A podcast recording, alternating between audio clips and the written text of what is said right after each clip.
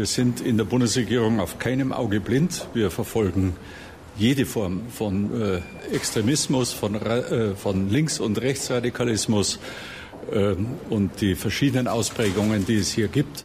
Das hat Horst Seehofer im Oktober 2018 gesagt. Inzwischen hat er seinen Worten Taten folgen lassen. Die militante Neonazi-Gruppe Combat 18 ist verboten worden. Das war längst überfällig. Mein Oppositionspolitiker. Die Gruppe ist schon seit den 90er Jahren in Deutschland aktiv. Wir stellen uns deswegen die Frage, warum ist es so schwierig, rechte Terrorgruppen zu verbieten?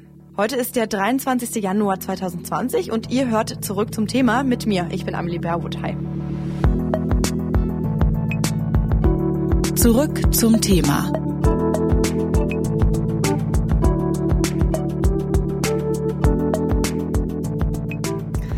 Combat 18. Die Zahl 18 steht in der rechtsextremen Szene für Adolf Hitler und der Name ist Programm bei dieser Gruppe. Schon 2004 haben Ermittler bei Hausdurchsuchungen bei Mitgliedern der Gruppe Hinweise auf Gewalttaten und Waffen gefunden. Auch der mutmaßliche Mörder des Kasseler CDU-Politikers Walter Lübcke hatte engen Kontakt zu Mitgliedern von Combat 18. Nun hat der Innenminister Horst Seehofer entschieden, die militante Neonazi-Gruppe zu verbieten. Viele fragen sich, warum das so lange gedauert hat. Deswegen erklärt Alexander Hoffmann erstmal, wieso ein Verbot überhaupt abläuft. Er ist Rechtsanwalt und hat unter anderem die Nebenklage im NSU-Prozess vertreten.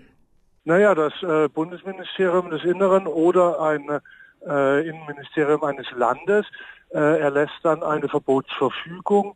Äh, die wird vollstreckt, die wird vollzogen. Im Moment des Erlasses ist die Vereinigung verboten. Äh, die Vereinigung kann sich dann dagegen wehren beim entsprechenden Gericht. Und ähm, welche juristischen Hürden gibt es dann bei so einem Verbotsverfahren?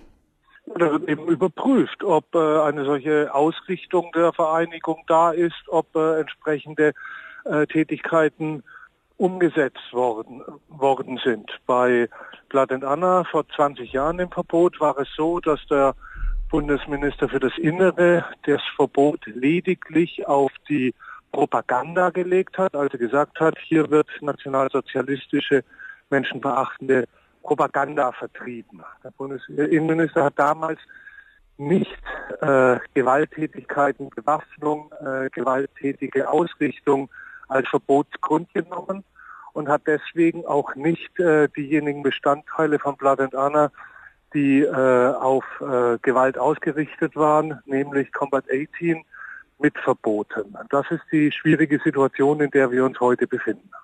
Und was sind die konkreten juristischen Konsequenzen für Combat 18? Naja, ob es wirklich welche geben wird, ist die Frage, denn die betroffenen Leute waren ja nun äh, lange genug gewarnt. Äh, formal sind die, äh, sind die Folgen, äh, dass man das Symbol, die Symbole, die äh, verwendet worden sind, der Namen, äh, nicht mehr verwendet werden darf, dass jegliches feststellbares Vermögen eingezogen wird und dass eine Weiterbetätigung oder Wiederbetätigung im selben äh, Zusammenhang strafbar wäre.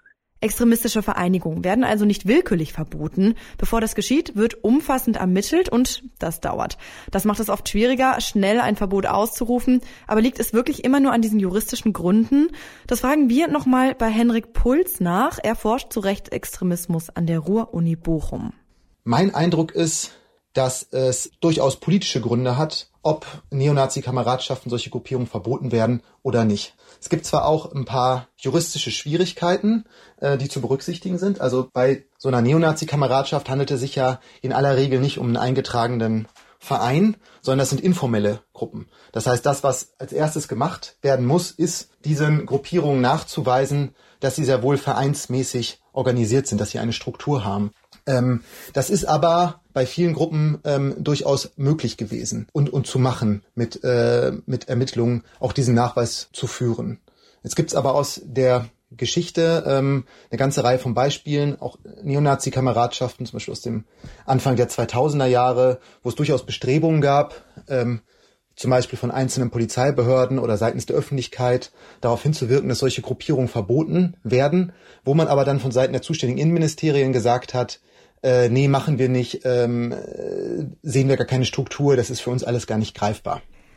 Wenn jetzt so ein Verbot ausgesprochen wird, wie äh, betrifft es dann tatsächlich diese rechten Gruppen oder wie reagieren die? Können die sich nicht trotzdem einfach weiter heimlich treffen? Ähm, das ist unterschiedlich. Ähm, zuerst hat ein Verbot ähm, konkrete Auswirkungen, dass es Hausdurchsuchungen gibt, dass den Leuten, die dieser Struktur zugeordnet werden, diesem Verein zugeordnet werden, die kriegen eine Verbotsverfügung und darin steht, dass äh, sie sich nicht weiter in diesem Zus Personenzusammenhang und unter diesem Label, äh, das jetzt verboten worden ist, organisieren dürfen, auftreten dürfen. Das heißt, Nachfolgeaktivitäten sind erst einmal untersagt. Das hat dann schon durchaus direkte, unmittelbare Folgen. Dann gibt's Folgen, die ähm, eher so darauf hinausgerichtet sind, dass sich die Szene äh, ein Stück weit verunsichert ist, dass sie sich reorganisieren muss, dass auch Leute abspringen.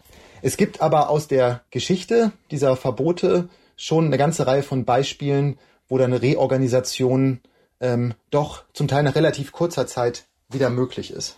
Ich mache das mal anhand von zwei Beispielen deutlich. Ähm, das erste sind die Vereinsverbote, die es Mitte der 90er Jahre gab in Deutschland. Auch als Folge dieser massiven rassistischen Gewalt, Stichwort Rostock-Lichtenhagen, Hoyerswerda, die da verübt worden ist. Da sind eine ganze Reihe von Vereinen, Nazi-Vereinen auch verboten worden.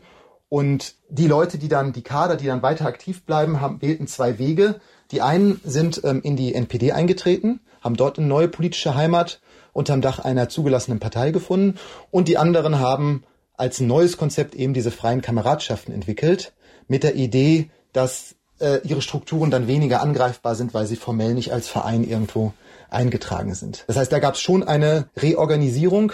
Hier wäre meine Kritik. Man hätte in Fällen, wo es möglich gewesen wäre, da auch schon Anfang der 2000 Jahre wieder versuchen müssen, eben diese Kameradschaften nach dem äh, Vereinsgesetz zu verbieten. Das hat man aber äh, nicht getan oder nur in Ausnahmefällen dann getan. Es ist ein langwieriger Prozess, rechtsextremistische Gruppen zu verbieten. Selbst wenn man einer Gruppe nachweisen kann, dass sie als Verein organisiert ist, dauern die Ermittlungen oft sehr lange. Hindernisse kommen aber auch nicht nur von juristischer, sondern auch politischer Seite. Denn ob eine Gruppe verboten wird, entscheidet letztendlich das Innenministerium. An dieser Stelle kann das Verbot also immer noch scheitern. Und selbst wenn nicht, die Extremisten finden oft Mittel und Wege, sich wieder neu zu organisieren.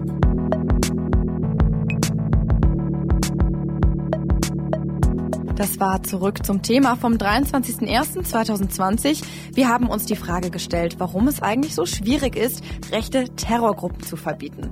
Falls ihr Anregungen oder Fragen zu unseren Themen habt, dann schreibt uns auch gerne an kontakt.detektor.fm. Ich bin Amelie Baerbutt. Tschüss und bis zum nächsten Mal.